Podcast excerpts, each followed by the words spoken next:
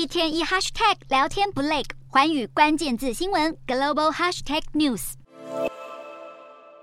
随着 AI 聊天机器人 ChatGPT 问世，开始有越来越多的业者投入相关的产业，也带动了人力需求上涨。为了抢 IT 人才呢，不少的企业都砸下了重金。就有风险投资公司的执行长透露，因为生成式 AI 爆炸式的成长，让顶级的神经网络工程师薪资跟着飙高。目前呢，他们的薪资大约是五百万美元，折合台币已经超过一点五亿了。但是未来呢，可能还会更高哦，有机会突破两千万美元，大约是新台币六点一亿。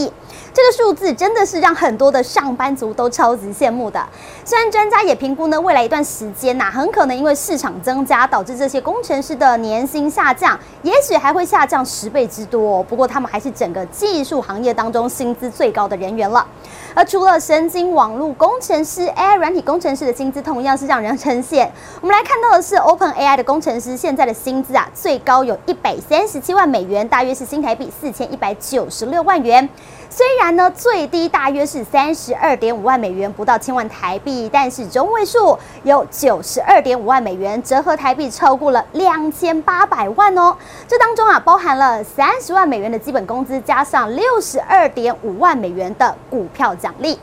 也因为包含了 OpenAI、微软、Google、百度等等这些公司在推出大语言模型产品的时候呢，并没有附带产品说明书。迫切的需求之下，催生了一个新的职业，同样是高薪俱乐部，那就是 AI 提示词工程师了。他们的工作呢，就是使用相关的工具替客户撰写使用模型的提示词，每天得要完成五个，可能需要跟 ChatGPT 互动五十几次。而他们的年薪呢，大约是落在十七点五万到三十三点五万美元，折合台币也是轻松破百。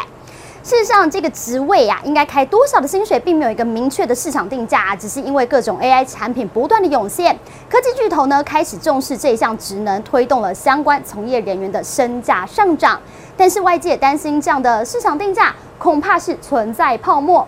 因为 AI 产业的变化是相当快速的，存续性有比较大的不确定性，这个行业的红利呢，很可能很快就会被瓜分了。加上现在市场上除了有交易功能的提示词平台之外，有免费的平台跟模型，因此想要投入相关的产业之前，恐怕得先观察像这样的 AI 提示词工程师，未来有没有可能会被取代，导致薪资大减甚至消失。